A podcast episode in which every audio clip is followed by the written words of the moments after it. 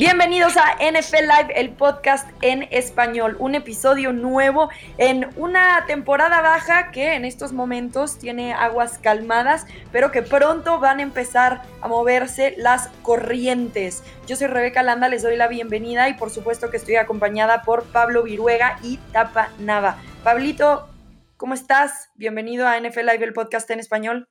Muy bien, Rebe, ¿cómo estás? Un gusto eh, escucharte una semana más en otro episodio más, junto aquí, junto al, buen eh, Tapa, y pues con eh, algo más de la, de la NFL. Bien dices, este es el momento más tranquilo, ¿no? Este es el momento del año en el cual pues uno está como que a la expectativa de que arranquen los campos de entrenamiento, como que ya quedaron viejas algunas cosas que ocurrieron después o previo del draft, la agencia libre ya parece cosa del pasado, de otro siglo ¿verdad? Y, y, ahorita es cuando uno, bueno, dice, bueno, ya que venga el campo de entrenamiento para que empiece a, a te iba a decir a rodar el balón, pero no, casi como que hasta me brinca, me, me, brinca la piel, ¿no?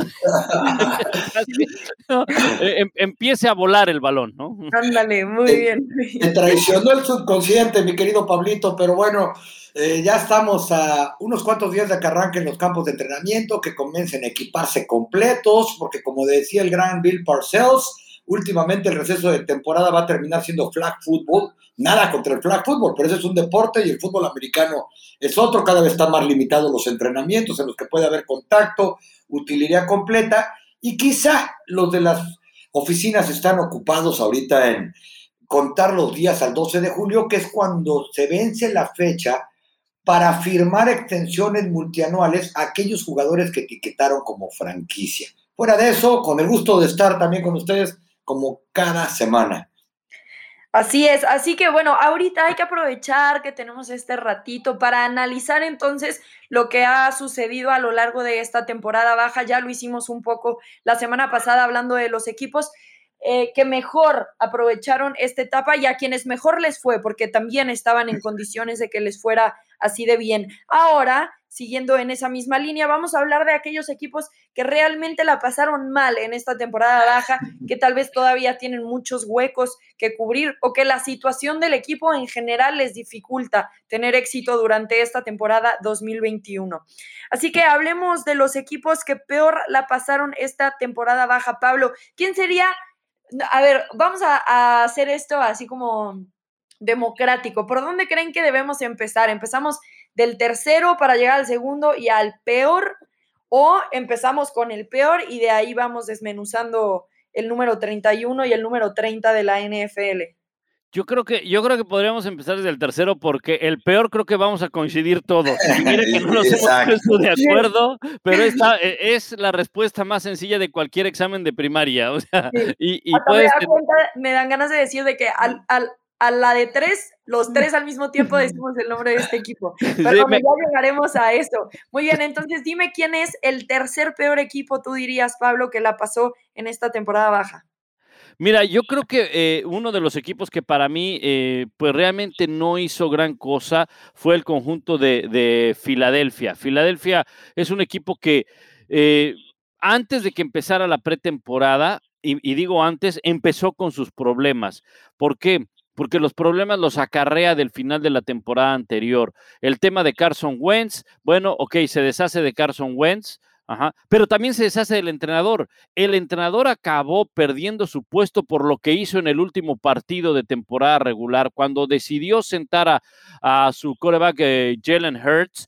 Y pues de ahí vinieron una serie de críticas de los mismos jugadores del equipo. Prácticamente perdió el respeto. Y entonces, cuando ya todo estaba definido para que Carson Wentz saliera, pues la presión creo yo fue tanta, el disgusto del mismo dueño con eh, Doug Peterson, que acabó por, por quitarle ese puesto. Y entonces eh, el equipo automáticamente con un coreback como Jalen Hurts, que hay que darle su oportunidad, pero no creo que en esta temporada vaya a ser un factor muy importante para que el equipo llegue, llegue a pelear pues el equipo se vino, se vino abajo prácticamente y hoy en día para mí creo que es uno de los el más débil en esa división, cuando hace algunos años era uno de los más fuertes en esa división.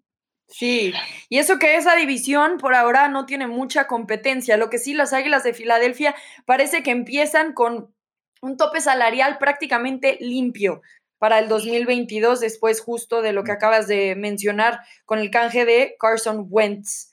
¿Estás de acuerdo en la selección tapa o con quién te irías en el número 29 Podría, de la liga? Yo creo que sí puede estar tranquilamente en el top 3, pero fíjense que yo me iría con los Detroit Lions. Sí, los Leones de Detroit siguen en la NFL, aunque a muchos se les olvide, solamente nos acordamos cuando hicieron ese mega canje para soltar. Creo que al único jugador respetable que había de ambos lados del balón en ese roster, o que les quedaba después de la agencia libre, Matthew Stafford, para conseguir a Jared Goff, un Jared Goff que salió pues, completamente enemistado de Los Ángeles Rams. Soltaron a sus dos receptores titulares, Kenny Galladay y a Marvin Jones. Cierto, Galladay estuvo lastimado buena parte de la temporada anterior, pero todavía es un receptor calibre Pro Bowl, grande, rápido, fuerte. Marvin Jones, un receptor más que cumplidor, se acercó a las mil yardas la, la temporada pasada. Y ahora sus tres receptores, si no estoy bromeando, titulares van a ser un señor que se llama Breshad Perryman, que acaba de llegar de la universidad, Quentin Cephus, y Tyrell Williams. Ok, ok, nadie sabemos ni quiénes son. Eh, este equipo eh, es un desastre lo que les dejaron ahí con sobras de absolutamente todo, ofensa y defensa, porque hubo un tiempo que por lo menos convertían a la defensa, ahora ofensa y defensa no tienen para dónde moverse. Quizá con el canje de Jared Goff puedan empezar a reorganizarse rumbo al 2022, pero hoy en día yo creo que sí fueron el tercero peor en tener un receso de temporada, porque si a eso le sumamos que su draft fue considerado con una calificación de C, es decir, reprobados prácticamente para la gran mayoría de los analistas que se dedican a eso de tiempo completo, hay que mencionar a Detroit en el top 3 de los más espantosos, y ya es cuestión de gustos, si como dice Pablo, Filadelfia, que trae también su propia fiesta, o Detroit, por lo menos en mi opinión, quién es el que tuvo el tercero peor, pero ahí están dándose un tiro derecho. Sí. bueno, y además Goff, que es una selección de primera ronda, pero creo que no llegó a acercarse a las expectativas que había sobre este jugador, que además sí llegó a un Super Bowl, pero bajo un sistema muy cómodo para él. Los Lions de Detroit además tienen nuevo entrenador en jefe, no están en una situación, digamos, favorable, y es un equipo que además necesita un cambio de cultura gigante. No estoy segura de si Jared Goff es esa persona para liderar a un equipo que necesita drásticos cambios. Yo me iría con los Falcons. Y la situación en los Falcons me parece de destacar simplemente por el problema que tenían sobre el tope salarial. Eso hizo que dejaran caminar a Alex Mack y Kino O'Neill. Y además, Julio Jones, por si fuera poca cosa. Así que me parece que los Falcons están en una situación desfavorecida. Después llegan a un contrato a largo plazo con Matt Ryan hace tiempo, pero eso significa que el coreback va a estar dentro de por lo menos este equipo unos dos años más, dada también la situación en el tope salarial. Lo único bueno que le veo a este equipo, algo de lo que le veo bueno, es que contrataron a Arthur Smith como su entrenador en jefe. Eh, y que consiguieron a Kyle Pitts en, la, en, en, el draft. Pero fuera de eso, me parece que este equipo tiene muy poco a dónde crecer, como que traen una generación nueva en Kyle Pitts y en este entrenador, pero por otro lado está Matt Ryan, que no tiene ya, ¿cómo decirlo? necesitan empezar a buscar a su suplente, pero no sé si eso lo van a poder hacer en las circunstancias en las que están. A mí me parece que los Falcons se quedan como en tierra de nadie, buscando soluciones sin tener mucho espacio de dónde conseguirlo.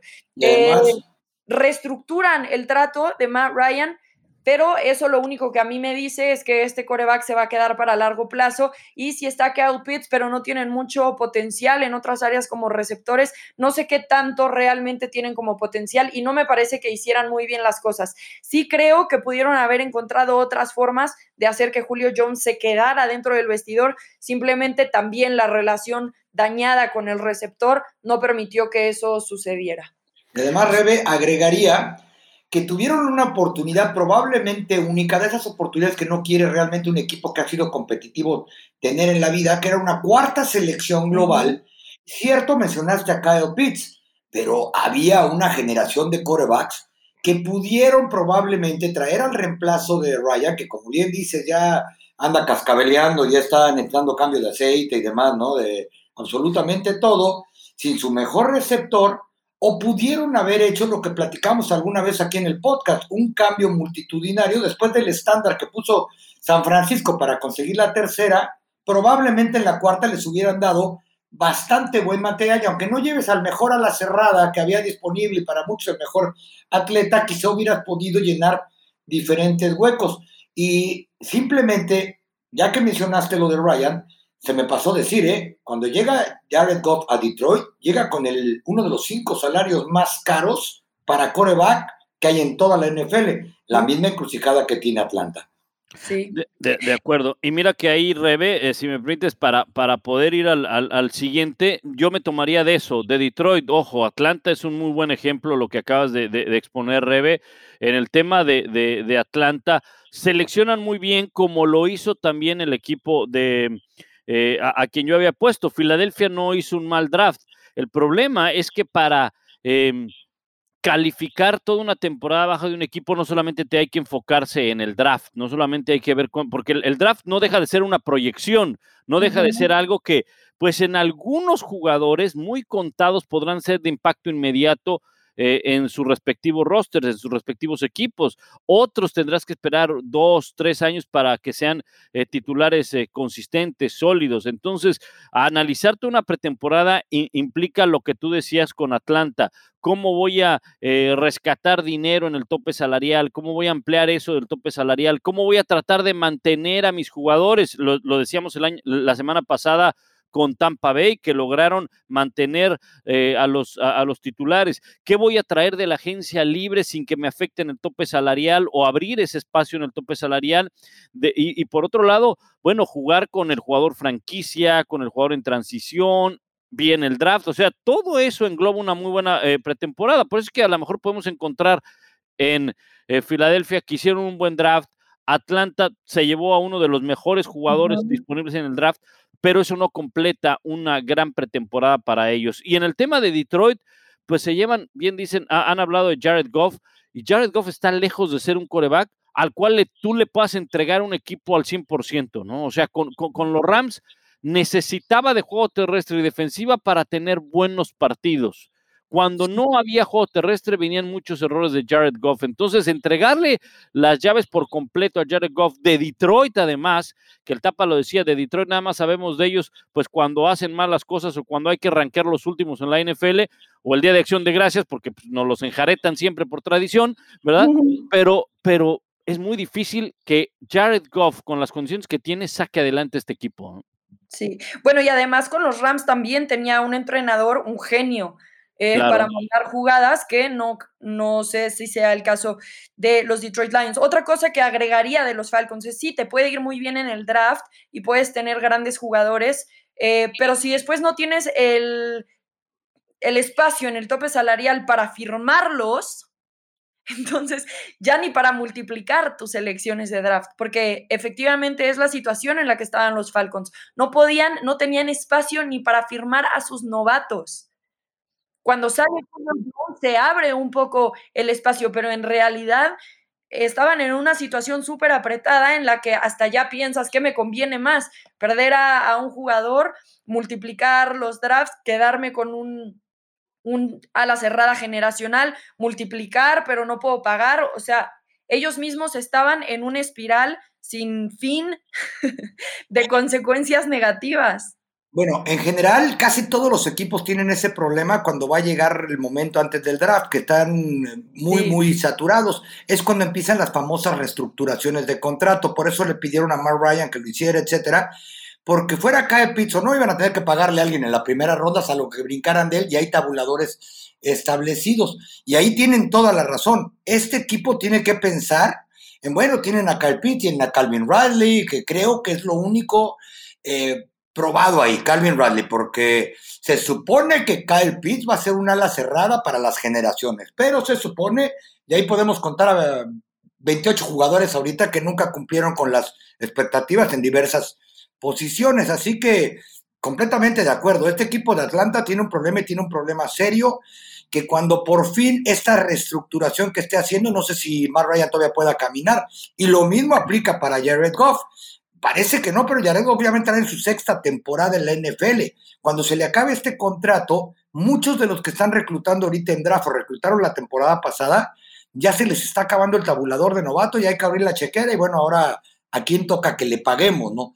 Ese es el problema que tienen los equipos que generalmente se meten en líos porque no han llevado una, un cambio generacional a tiempo en dinero, calidad y esfuerzo.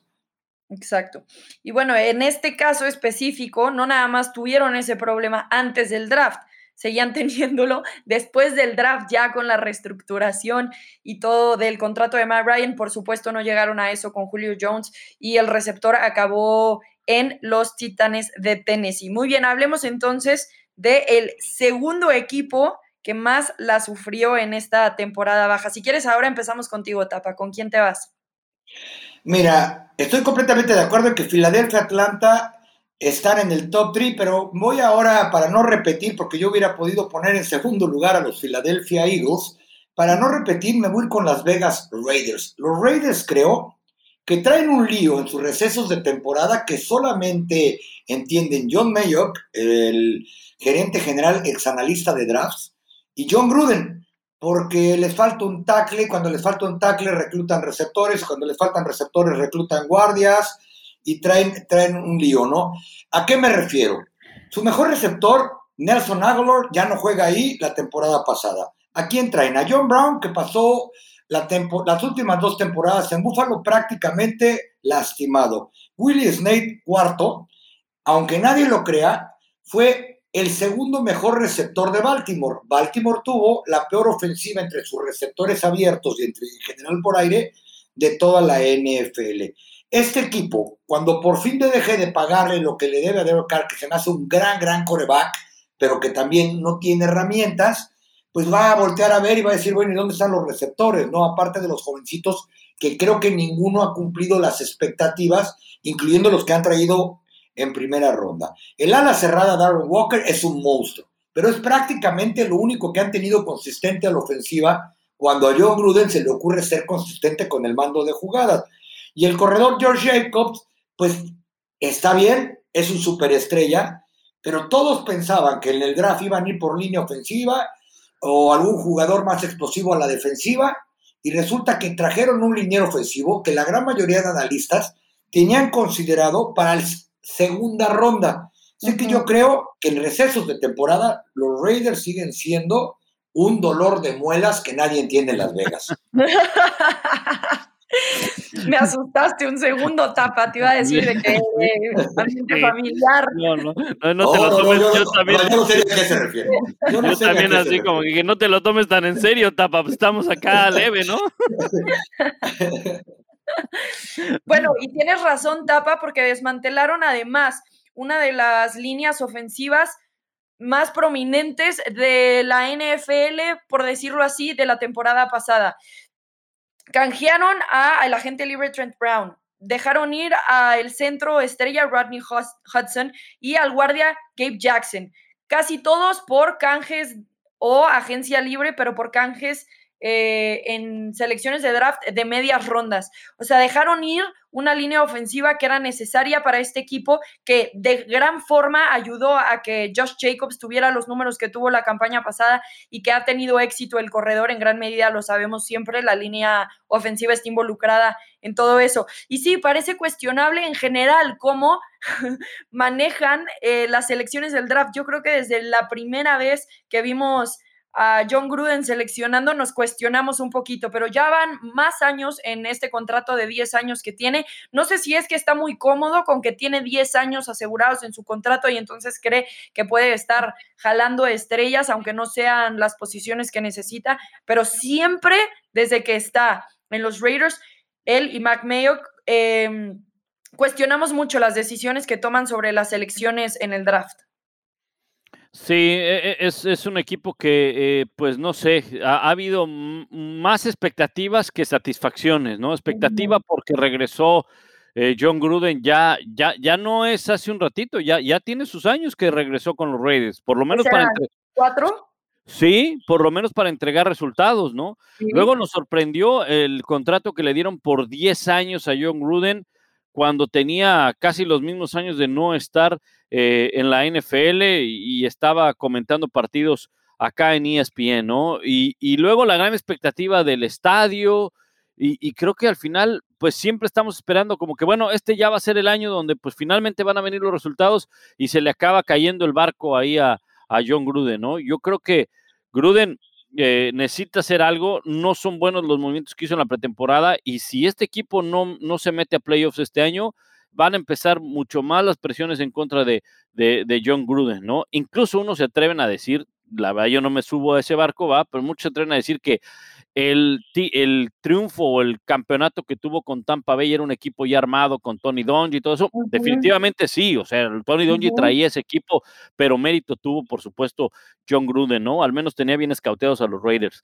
Pero este, pero, oye, mira, yo voy a poner, yo voy a poner eh, eh, a un equipo que, a ver, siento que sí, tenía muchísimos huecos y trajo un coach nuevo, el caso de Urban Meyer, el draft no fue malo al seleccionar la, selección cantada de Trevor Lawrence, le trajeron a su compita Travis Etienne como corredor y, demás.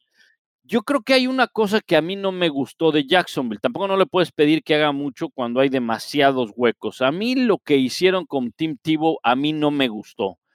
Porque realmente Tim Tebow no creo que te vaya a aportar mucho más allá del liderazgo, más allá de la motivación, de, de pues todos estos speech que, que, tiene eh, Tim Tebow, que no deja de ser pues un gran ser humano, o fue un magnífico coreback, uno de los mejores a nivel colegial, un tipo que no se rinde, en fin, un ejemplo.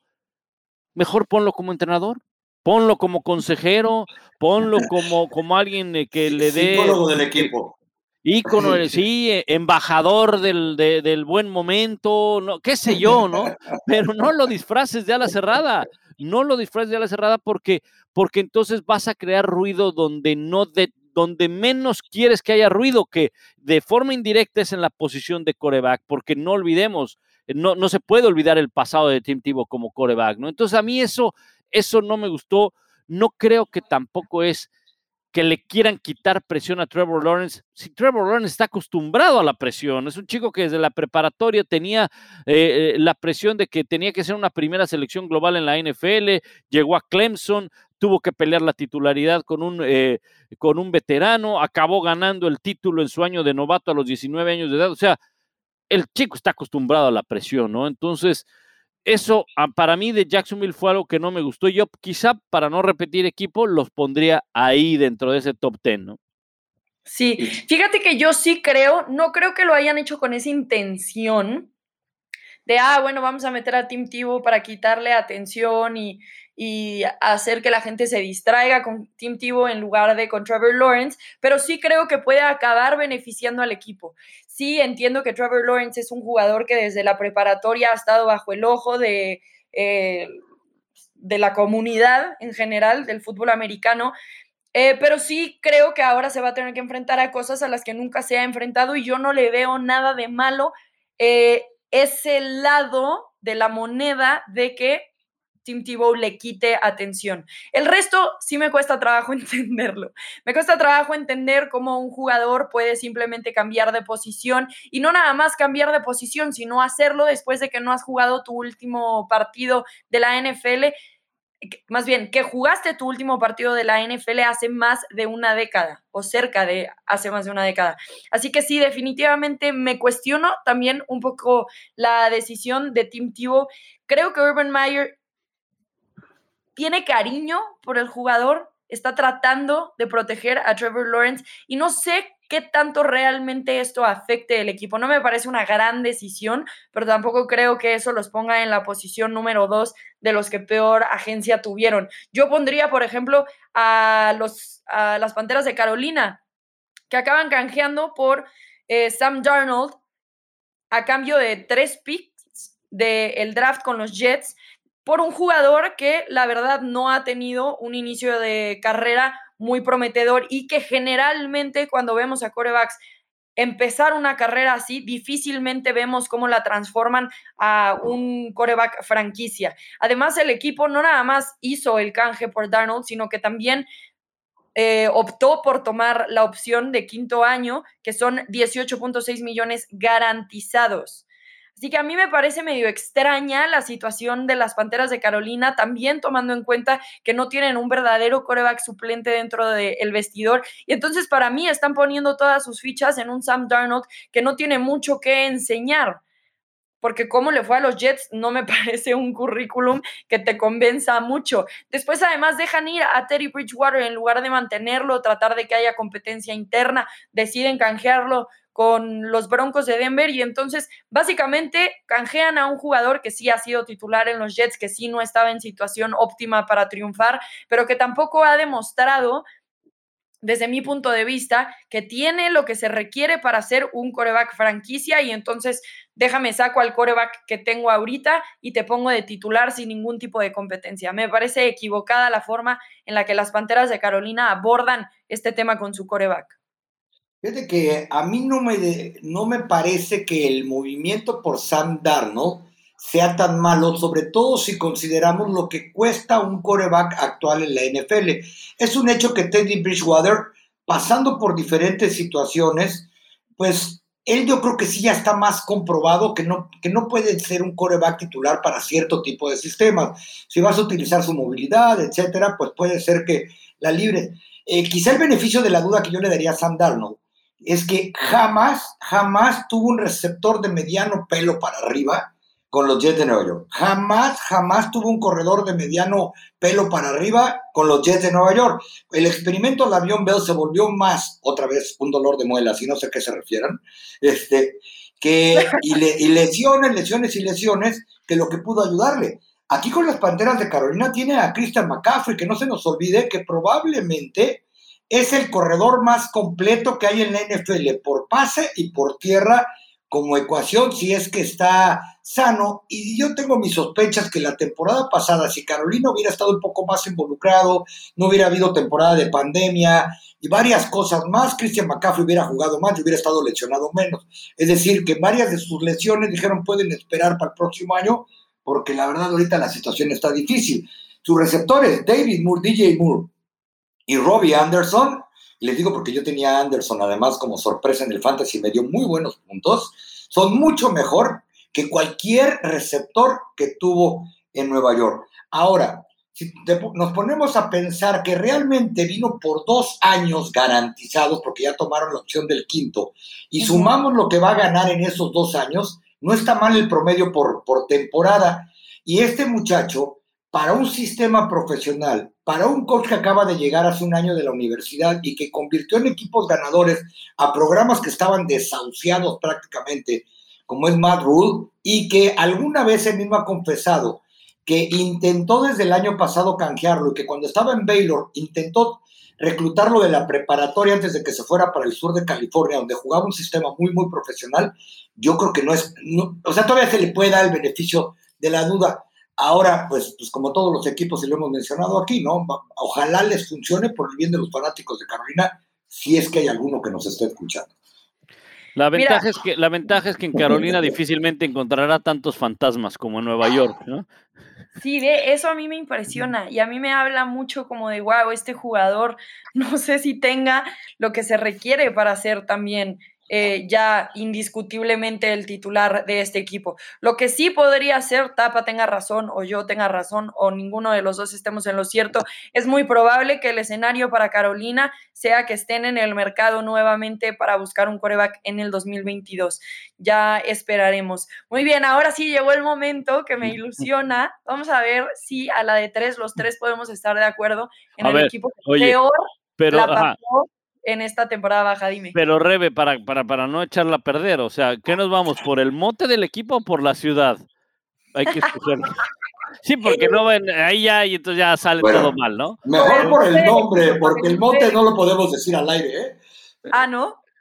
No, no, no, allá en Houston ya les dicen de una manera muy fea. Ah, ah la mataste, tata! ya, lo spoileó, ¿no? Ay, no, no, no, digo, pues ¿para qué engañamos a la banda? ya nos engañaron a todos ahí. O sea, Tapa dijo, a la de tres todos decimos Houston. a la de tres todos nos aventamos a la alberca y el Tapa ya nadando, güey. No, no, las tres podemos gritar Texas. Bueno, ya está. Todos estamos de acuerdo que son los Tejanos de Houston. Veamos entonces la situación del equipo. Eh, nuevo gerente general, Nick Caseiro, trajo a 32 agentes libres, todos, por supuesto, veteranos, y la mayoría a tratos de un año. Así que podemos estar seguros que la estrategia ni siquiera es una a largo plazo. En realidad, parece ser que está tratando de reconstruir algo a partir del relajo que dejó Bill O'Brien. Sí, no, no, no, definitivamente. Bill O'Brien, el tapa, lo ha dicho una y otra vez. Ese tipo debería estar en la cárcel después de lo que le hizo a, los, a los tejanos de Houston, ¿no? Eh, no solamente es el gerente general, eh, Rebe. Eh, yo hago así una pregunta a todos nuestros escuchas en este momento. Díganme así, una, dos, tres, el nombre del coach. David Cooley. David Cooley, o sea, cuando yo les digo, oye, ¿cómo ves Vivo a tres horas de ahí hasta allá llegan las quejas, por eso me sé el nombre. Eh, no, no, y además si alguien te preguntas, un aficionado de la NFL o acá, oye, ¿cómo ves el coach David Cooley? Pues es un prominente coach de preparatoria que ha dado muchos jugadores o qué sé yo. O sea, no tiene referencia de que es el coach de, los Texans. O sea, e, el equipo está desahuciado, desahuciado. Eh, la, situación del coreback es alarmante independientemente de, de, la, de, lo ocurrido, que es, es, pues, la verdad, muy lamentable si se llega a comprobar, pero aunque no hubieran existido estos cargos, el coreback no quería seguir en ese equipo, Deshaun Watson no quería. ¿Qué tan difícil vio la, la situación JJ Watt? Que dijo, ¿sabes qué? Aquí no hay más fuera, un hombre que ha hecho mucho por la comunidad, que la última imagen que tenemos de JJ Watt con Deshaun Watson es caminando hacia el vestidor y JJ Watt pidiéndole perdón porque, porque el equipo no estaba para, para poder competir, ¿no? Y, todo esto por, pues por los muy malos, pésimos manejos de Bill O'Brien como gerente general. Bueno, y, y ahí, Rebe, hay que agregarle a todo lo que dijo Pablo, que el coach David Cooley, reconozcan que merezco un aplauso porque me acordé, ahorita sí me llegó el nombre por iluminación divina, nunca ha dirigido en la NFL, nunca ha sido ni siquiera coordinador ofensivo o defensivo. No. su, puesto en Baltimore era asistente del head coach que, que, alguna vez, y perdón que otra vez repita lo que me dijo Bill Parsons, dijo, ese puesto en un staff lo inventaron para pagarle a alguien que casi, casi está de aviador o es el head coach en espera. Y teniendo a Harbaugh, no era el coach en espera, entonces era aviador por eliminación, por un lado. Por otro lado, tuvieron cinco selecciones colegiales a partir de la tercera por la deuda que les dejó el señor que yo reitero es un criminal y un ladrón y debería estar en la cárcel, llamado Bill O'Brien, este, que no solamente eh, partió el roster en el campo de juego, también lo partió dentro del vestidor. O sea, ya cuando llega de plano J.J. Watt y le dice, porque así sucedió, directamente al dueño, oye, ¿lo corres tú o lo corremos nosotros? Porque si no nos vamos a ir todos, ya no lo queremos ver en el vestidor. Por eso salió a media temporada pasada, ¿se acuerdan? Fue el primero que corrieron después del quinto, el quinto partido, fue Bill O'Brien. Bueno, después el head coach, perdón, el coreback, cuando no estaba metido en el lío en el que está metido, eh, como quieran, culpable o no, está metido en un lío del gordo y que yo no creo que pueda salir jamás bien librado de eso, pase lo que pase. Y me refiero que así lo declaren inocente, si es que lo es, pues va a haber gente que se va a quedar pensando que por ser coreback en la NFL lo declaran inocente, si lo declaran culpable, pues qué podemos decir, ¿no? Pero les dijo, yo no quiero hablar ni con el gerente general nuevo, no quiero hablar con el entrenador en jefe nuevo, y el entrenador en jefe nuevo, pobrecito, ya que lo presentaron, dice, no, no me ha contestado el teléfono, mi coreback no quiere hablar conmigo. No, es que ni te conoce. ¿No? No, ¿Y por qué, por qué no quieren? Porque a mí no me preguntaron a quién quería de jefe. O sea, todo está, todo está completamente mal. Y ves su roster y lo poquito que tenían, salvo Mercelus, el linebacker, que es el único que sigue machito y aguantando los cocolazos, todos los demás se fueron, incluyendo a Will Fuller, el receptor de mil yardas, que se fue a Miami. O sea, Rebe, ahora sí que Houston tiene el peor problema desde que venían de regreso de la Luna en su historia. Desde el Apolo 13, ¿no? Exacto. Sí, Y bueno, además yo agregaría ya todo lo que dijeron, que más allá de si Deshaun Watson acaba siendo inocente o no. Además, también la NFL ya dijo que va a llegar a una resolución la próxima temporada, en la próxima pretemporada. Es decir, que si el jugador a la mera hora decide no presentarse, el equipo no puede canjearlo, porque los demás equipos no van a saber en qué lío se van a estar metiendo. Literalmente están sin salida, en un laberinto sin salida con la situación de Deshaun Watson. Luego, además, por supuesto, lo de David Cooley, que sí, bueno, el término o el título correcto era coordinador de juego aéreo. Y a sus sesenta y tantos años nunca había sido considerado para una posición de entrenador en jefe.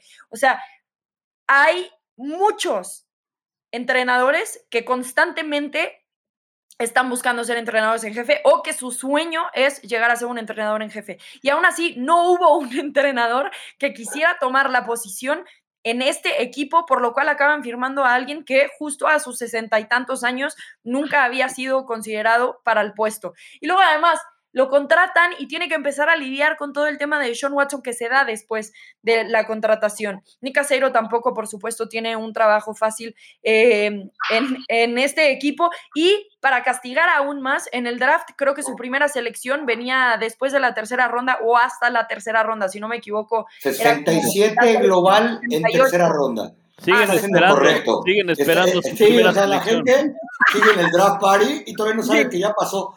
Y acaban seleccionando a un coreback con esa selección de tercera ronda que me parece que ese coreback no va a ser un coreback franquicia las posibilidades de que eso suceda están muy remotas, cuando además ya tenían contratado a Tyrod Taylor, que sí es un suplente o un coreback titular que te puede llevar el equipo, Sabemos en todos los equipos en, lo, en los que ha estado que es un gran líder de vestidor, por algo constantemente sus compañeros de equipo lo seleccionan como capitán del equipo. Y entonces yo con esa tercera selección hubiera elegido a otra cosa que no fuera coreback. Cuando ya se te fueron tus receptores, cuando no tienes un liniero defensivo top, cuando básicamente todo el equipo está desmantelado, ¿por qué acabas yendo por un coreback? Que es una de las posiciones que hasta en ese momento por lo menos tenías cubiertas. Y, pues, bueno, a mí me mucho la situación en general de los Texans. Pobrecito David Mills, ya le dijiste cosa para empezar, ¿no? Desde ahí partamos, partamos desde ahí. Este, el coreback de Stanford, por cierto, Rebe, y agregando, y tienes toda la razón, 11 partidos titulares tuvo en Stanford, ni siquiera era un coreback que hizo una carrera completa eh, y además estuvo lesionado de una rodilla durante parte de la temporada, ¿no? Obviamente lo tomaron como un volado porque ciertamente Tyron Taylor va a ser el segundo y muy probablemente, muy probablemente el primer coreback. Ahora, eh, también estamos de acuerdo, ¿no? Sea culpable o no, ante la NFL, ante la ley o como sea, les garantizo que Dishon Watson va a sentir el calor el día que se vuelva a poner el casco en un estadio, sea local, visitante o en la colonia donde juegue Tocho. O sea, él ya no salió bien librado de esto jamás. Sí, sí, sí. Sí, porque a, raíz de que esto, de, que la, la, ley lo, lo, demuestre, ¿no? Y, y, se compruebe, pero 21 acusaciones eh, en su contra dicen algo, ¿no? Nosotros no podemos adelantar nada, pero estoy de acuerdo, Tapa, con, eso, ¿no? Independientemente de lo que ocurra, después vendrá el rechazo lógico por eh, los eh, aficionados, que eso puede llegar a doler más, e incluso a ver también quién lo llega a contratar, ¿no? Porque no olvidar, el, proceso de edición Watson fue eso, yo ya no quiero seguir con el equipo. Entonces, eh, una parte de, de, ese capricho lo manifestó ante la liga y luego viene el tema legal, ¿no? Entonces, ¿quién se va a querer aventar una situación de esas, por muy bueno que sea eh, Dishon Watson, ¿no? Entonces, sí, la, verdad es que eh, los Texans hicieron muy mal las cosas, ya lo explicaban ustedes, desde la misma contratación de, del entrenador y demás, y yo creo que por eso, de manera más que unánime, estos están en, como el peor equipo en la pretemporada.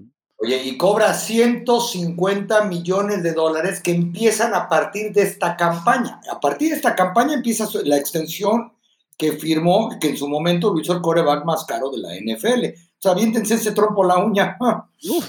Sí, porque además también, o sea, ahorita que mencionas eso, Pablo, yo pienso, muchos equipos tampoco quieren eh, involucrarse con un jugador que acaba de firmar un contrato millonario y al año siguiente ya no quiere ser parte de ese equipo. O sea, tú firmaste un acuerdo. Claro, de por mucho dinero.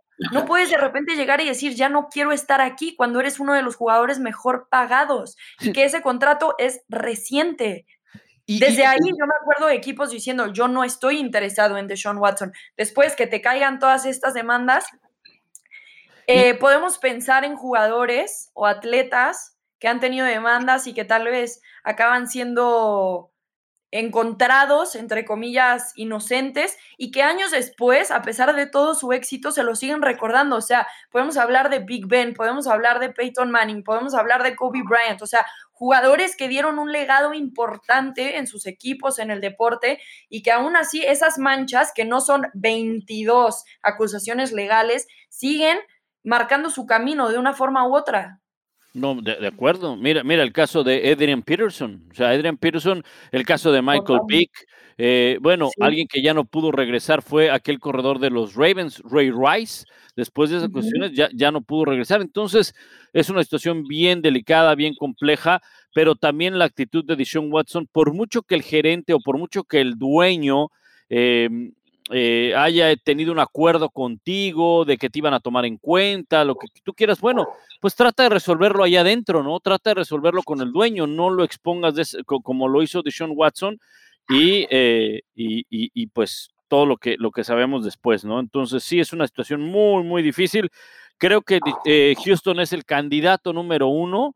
Creo que va a ser más fácil apostarle quién va a llevarse la primera selección del próximo draft a quién va a ser campeón de la NFL, ¿no? Oye, con esa mala suerte que cuando tenían el tercer pick global, resulta que todavía se lo debían a Houston, o sea, ni eso le salió bien en el receso de temporada de ser el tercer equipo de la liga y que no tengan derecho y vieron pasar por un tipo que se apellida Thompson, no se preocupen, casi nadie lo conoce tampoco, pero lo que sí hay que juntar firmas para que Dishon Watson le conteste el teléfono al head coach, aunque sea. Bueno, y ahora que estamos hablando de eso y la vez pasada hicimos una mención honorífica, también creo que el equipo que la ha pasado muy mal y también tiene que ver con su coreback han sido los empacadores de Green Bay, que a menos de que seas un fan de los Packers y hayas estado dormido abajo de una roca los últimos dos meses, seguramente la has pasado muy mal. Que tu jugador... Eh, más valioso de la liga ya no quiera regresar y que esté dispuesto a retirarse en lugar de jugar bueno, creo que sin duda alguna la gente de Green Bay no la está pasando nada bien. Obviamente la situación no es tan grave como la de los Tejanos de Houston, pero sí, sí hay razones para que se les vaya el sueño. Sin duda, ¿eh? Y sobre todo que estar con esa pregunta cada vez que se presentaron a OTAs, a Minicamp, hey, quieren o no quieren, lo van a canjear o no, ya, ya vieron lo que dijo eh, Aaron Rodgers, que ustedes son así, no, que nosotros no dijimos nada. esa distracción, incluso para los compañeros que ya los ponen entre la espada y la pared, como Davante Adams, Aaron Jones y varios más, de tú quieres estar aquí sin Aaron, no quieres. Por supuesto que es una distracción cuando estamos a menos de un mes de que abren los campamentos de pretemporada y todavía ni siquiera sepas en qué va a parar esa telenovela para un equipo que viene de dos finales de conferencia consecutivas, además. Sí, Sí, sí, sí. Bueno, pues qué bueno que estamos de acuerdo en los Tejanos de Houston. También los que estuvieron de acuerdo fueron los directores del Consejo de la División 1 que ahora han llegado justo a, eh, valga la redundancia, el acuerdo de aprobar que haya compensación para los atletas de la NCAA. Eso significa que estos jugadores que no son profesionales y que anteriormente eran penalizados por recibir algún tipo de compensación o intercambio de dinero por su trabajo o por sus patrocinios o por las marcas, bla, bla. Ahora van a tener la posibilidad de ser compensados y eso entonces abre un mundo de posibilidades para estos atletas que no están todavía en la NFL, pero que ya pueden ganar dinero como si dentro de comillas fueran atletas profesionales. Sí, la idea es que pueden explotar su imagen, ¿no? Pueden explotar su nombre. Obviamente no es que la universidad les vaya a pagar, ¿no? Por supuesto que no. De hecho, la universidad ya les está pagando una beca bastante, bastante eh, costosa, ¿verdad? Pero desde, desde el punto de vista del explotar la imagen y que el, el estudiante o el jugador se lleve una remuneración por eso, mira, quitémonos la capa de puristas, quitémonos todas esas cosas de que el amateur no debe de recibir, porque eso desde hace varios años, varias, pero varios, varios años en los Juegos Olímpicos, eso ya no existe. que es el, el, el, evento deportivo donde el varón pierde cubertán y el amateur y todo esto, y por supuesto que compiten por sus países, por sus colores, por su esto, pero son atletas de tiempo completo ¿de dónde van a sacar dinero? Tienen que vivir de algo. Tienen que vivir de algo. Ahora, ese es un tema. Vamos a llevarlo al fútbol americano. Y a mí, mira, ahora voy a hablar muy bien. Eh, bueno, realmente nunca hablo mal de Tim Tivo. La verdad, el, tipo me cae muy bien. Pero Tim Tivo le preguntaron, le preguntaron algo a Tim Tivo acerca de esto hace meses, cuando primero en el estado de California lo aprobaron y cuando al parecer todo el país lo, lo, iba a aprobar. Y le dijeron a Tim Tivo y Tim Tivo dijo, ¿sabes qué? Tú sabes, él no dijo si estaba bien o si estaba mal, muy profesional Tim Tivo, pero lo único que dijo es, mira, cuando yo jugaba con Florida, yo volteaba a ver a las gradas y me encantaba ver a los aficionados. ¿Sabes cuántos jerseys conté con el número 15? Que no traían mi apellido, pero yo sabía que eran el número 15 porque yo era el coreback de la universidad. No recibí un solo, un solo centavo por eso. ¿no? la verdad, Tapa, hemos estado en juegos de campeonato del fútbol americano colegial, eso es un espectáculo a nivel Super Bowl. A nivel Super Bowl. Hay millones de dólares alrededor de eso. Y que los atletas nada más vean pasar ese dinero y que no puedan comprarle un boleto de avión a su mamá para que vaya a verlos un partido, eso se me hace muy, muy injusto. ¿eh? O que tenga que ser de manera indirecta a través de un booster escondidos porque el booster le compra el boleto a la mamá o la universidad les manda los pasajes y los boletos del estadio, por supuesto. Y bueno, probablemente sin ser experto, prácticamente les diría que es un derecho constitucional que en los Estados Unidos de que si alguien explota tu imagen y hace dinero, merecerías tener una, una compensación de alguna manera cuando va más allá de lo para lo que fuiste reclutado. Ellos fueron reclutados para jugar fútbol americano fueron reclutados a cambio de una beca eh, muy, muy cara, pero yo no estoy seguro si eso, eso les da derecho a que Tim Tivo volteara a ver y que todos tenían un jersey con el número 15 y que seguramente el gran Tim Tivo está diciendo no se podrá hacer retroactivo esto por lo menos a dos décadas, porque ya no tendría necesidad de ir a hacer el ridículo Jacksonville, como es la cerrada. Sí, imagínate empezar a hacer esa cantidad de dinero cuando tienes 18 años y muchos de esos atletas pelean tanto y se enfocan tanto en llegar a la NFL también, porque a la mera hora lo que les surge es comprarle la casa a la mamá, sacar a la familia de pobres. Mientras que la NCAA se está volviendo ricos con su nombre, ¿verdad? Porque efectivamente, Tapa, esto se da gracias a un tema legal, ya más de 20 estados lo han aprobado en Estados Unidos, y vienen más por hacerlo, siete eh, a partir de este jueves y luego ocho empezando ahora en, en julio. El nombre de, de esta política se llama Name, Image and Likeness, es decir, nombre, imagen y parecido. Así que si la NCAA está haciendo dinero a partir de tu nombre o de tu imagen o de tu parecido, entonces a ti te tiene que llegar una compensación legalmente la NCAA ya se ve obligada a hacerlo, porque la NCAA por supuesto que no quiere, pero por ser una institución que funciona dentro de las leyes de Estados Unidos, no se pueden regir por su propia ley independiente, tienen que entrar dentro del sistema legal. Y entonces se da esta situación para los jugadores. Ahora sí hay que aclarar que eso no significa que le pueden decir a un jugador, eh, te pago 100 dólares por anotación, o 20 mil dólares por firmar con tal escuela. Eso, de cierta forma, sigue siendo ilegal. Obviamente, los abogados y los agentes son muy inteligentes para poder eh, legalmente maniobrar con esas cosas, pero tampoco es como que va a existir em, este como amaño de partidos o amaño de juegos, sino que va a ser únicamente por el uso de la imagen, de la identidad de estos jugadores. Y ojo, ¿eh? Eh, perdón, Pablo, ¿vas? No, no, no digo, y, sobre todo va a dejar algunas cosas muy claras. Poníamos el ejemplo, por ejemplo, de los tickets, ¿no? De, que los papás quieren ir a ver a sus hijos jugar. Sabíamos, o sea, eh, eh, lo sabemos que encuentran los directores atléticos la manera de darle la vuelta a, una, a un papel para poder ayudar a los papás de un jugador que económicamente no puede para que vaya a ver a su hijo.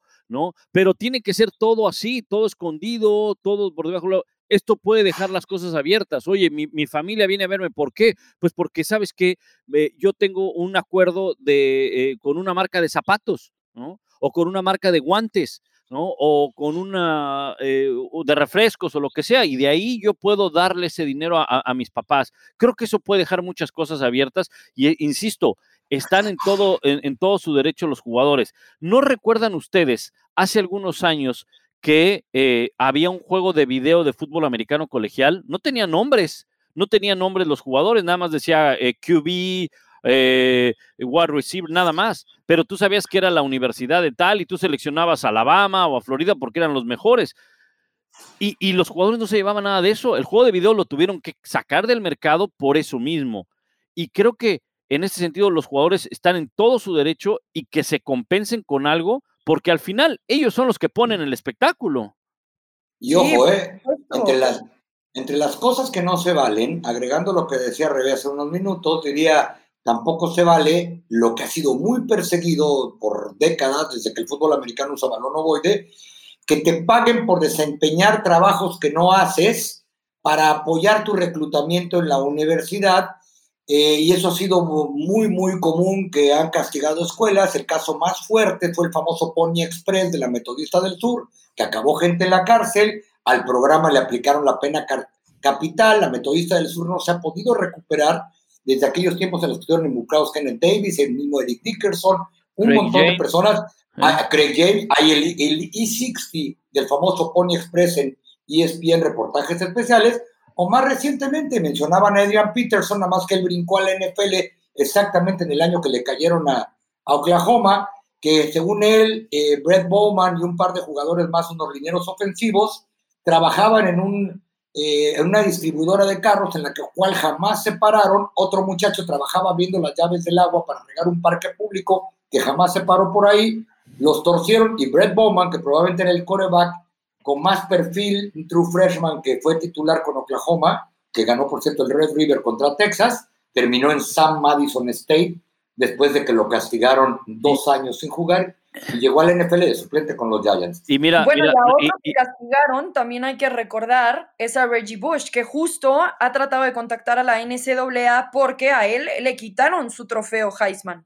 Eh, por este tipo de situaciones. Y ahora que se da esta nueva ley, por decirlo de alguna forma, de esta política, entonces Reggie Bush ha estado buscando que la NCAA le regrese su trofeo Heisman y que además ponga sus récords en el libro de récords del fútbol americano colegial. Eh, nada de eso se ve afectado realmente por, obtener dinero a cambio de algo. Me, no sé si me, si me doy a entender. Si le hubieran quitado el Heisman o si le hubieran quitado los récords porque veían que se metía sustancias ilegales de mejora de rendimiento, puedo comprender. Pero en este caso a Reggie Bush le quitan su Heisman Trophy y lo sacan de los libros de récords porque acaba recibiendo eh, compensación. Y en este caso, entonces, ya que se cambia la ley porque es lo correcto, entonces el jugador está buscando que lo reintegren.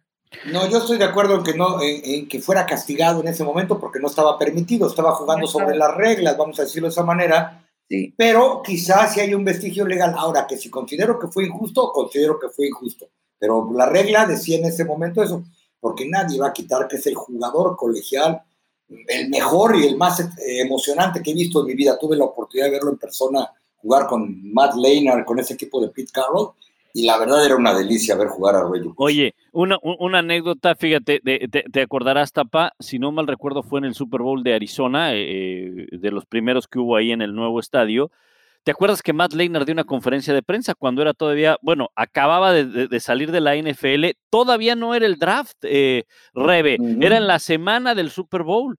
Y, y, el Tapa y yo estábamos ahí y me decía el Tapa, es la primera vez que yo veo que un jugador colegial en plena semana del Super Bowl va a dar una conferencia de prensa, porque en ese momento Matt Leinart era como el Trevor Lawrence, ¿no? Todo el mundo sabía que iba a ser la primera selección y demás. Y es cierto, o sea, en plena semana del Super Bowl el tipo llegó, dio su conferencia de prensa, con un saco y un reloj que traía que valía más de la casa del Tapa, la mía y los coches que tenemos. Ajá, que pero no es muy difícil que valga más que la mía, ¿eh? Este, bueno, pero te, pero te acuerdas, Tapa, que lo vimos y vimos el reloj y los dos seguimos diciendo, pues se supone que este carnal no debió de recibir ni un solo centavo de cuando jugó de colegial, ¿no? Entonces. Pablo, ¿no? estábamos también en una sala de prensa cuando llegó Mark Sánchez el año que acababa de decir que sí iba a ir a la NFL y traía más sponsors a su alrededor y era más difícil conseguir una entrevista con él para Radio Row, ¿te acuerdas? Claro. Que, ¿Eh? conseguirla con alguno de los jugadores que iban a disputar el Super Bowl y venían un montón de marcas alrededor de él. Bueno, por último, porque ya nos estamos extendiendo, Jalen Ramsey vino acá a las instalaciones de Bristol, acá ESPN, previo a que fuera el draft, desde luego. Ajá, y hizo una serie de entrevistas con varios eh, eh, programas y me tocó entrevistarlo. La entrevista, pues obviamente fue en, eh, en, en, inglés, ¿verdad? Pero yo le dije, voy a hacer una presentación en español, te voy a decir que estás aquí con nosotros, no te voy a preguntar nada y luego ya empezamos con las preguntas en inglés. Ok, perfecto. Estaba en la presentación en español y en eso uno, su representante dijo, a ver, permíteme, no estoy entendiendo. Le digo, no, es que es una presentación donde es Jalen Rabbit, la tengo que hacer en español. Y ya me dice, ok, di lo que quieras. Ajá. Nada más, yo no escuché en español que dijiste que esta entrevista es presentada por un, desodorante. Porque tienes que decirlo. Y le digo, ah, ok, perfecto. La verdad no, no me habían dicho. Me dice, no, tienes que decirlo. Ok, perfecto. Bueno, pues aquí está Jalen Ramsey, que no sé qué, y tuve que decir la marca. Tuve que decir la marca porque si no, no había entrevista. ¿No? Y pues, dicho, es que le huele la tatache. es que, eh, sí, es que le huele la tatache. Pero fíjate, es en ese, en ese tiempo muerto que ellos dejan de ser colegiales y bueno, ya podrían ser profesionales, ¿verdad? Pero todavía no firman con la NFL. Entonces, ellos están a la espera de recibir ya dinero a través de patrocinios, que es lo que ahora han autorizado, ¿no? Claro, miren, antes de despedirnos rápidamente, Joe Burrow lo explica perfecto y estoy leyendo un tweet tal cual que acaba de poner hace un minuto. Dice, momento emocionante para los atletas colegiales. Estoy más emocionado por aquellos que no tienen una beca eh, de, como atletas, que han estado trabajando fuera de las instalaciones de la universidad y fuera de los entrenamientos del equipo para poder cumplir con sus requerimientos básicos, ¿no? Ahora, ahora, además, ahora, además, en la, además en la comidas gratis, porque van a tener posts eh, patrocinados, firmas de eventos que van a poder pagar y eso va a hacer su vida mucho más sencilla. Así que esto evidentemente no nada más beneficia a aquellos atletas que acabamos viendo y conociendo en la NFL, sino también a aquellos que están viviendo al día a día y haciendo todo lo posible para acabar una carrera universitaria, además de poder ser atletas. Muy bien, bueno, pues eh, con esto creo que es momento de cerrar el podcast, eh, pero bueno, vienen cosas importantes, cambios importantes en el deporte colegial que sin duda pueden afectar y mermar también las cosas en la NFL. Pablo Tapa, muchísimas gracias por unirse a este NFL Live, el podcast en español. De parte de nosotros, gracias a ustedes por escucharnos. Asegúrense de suscribirse para recibir notificaciones cada vez que haya un capítulo nuevo, de poner eh, además la campanita para que les llegue la notificación a su teléfono y no se lo pierdan, y de compartir este podcast con todas aquellas personas que quieren estar cerca de la NFL y el fútbol americano. Pablo Iruega, Tapanava y Rebeca Landa, nos escuchamos. Hasta la próxima.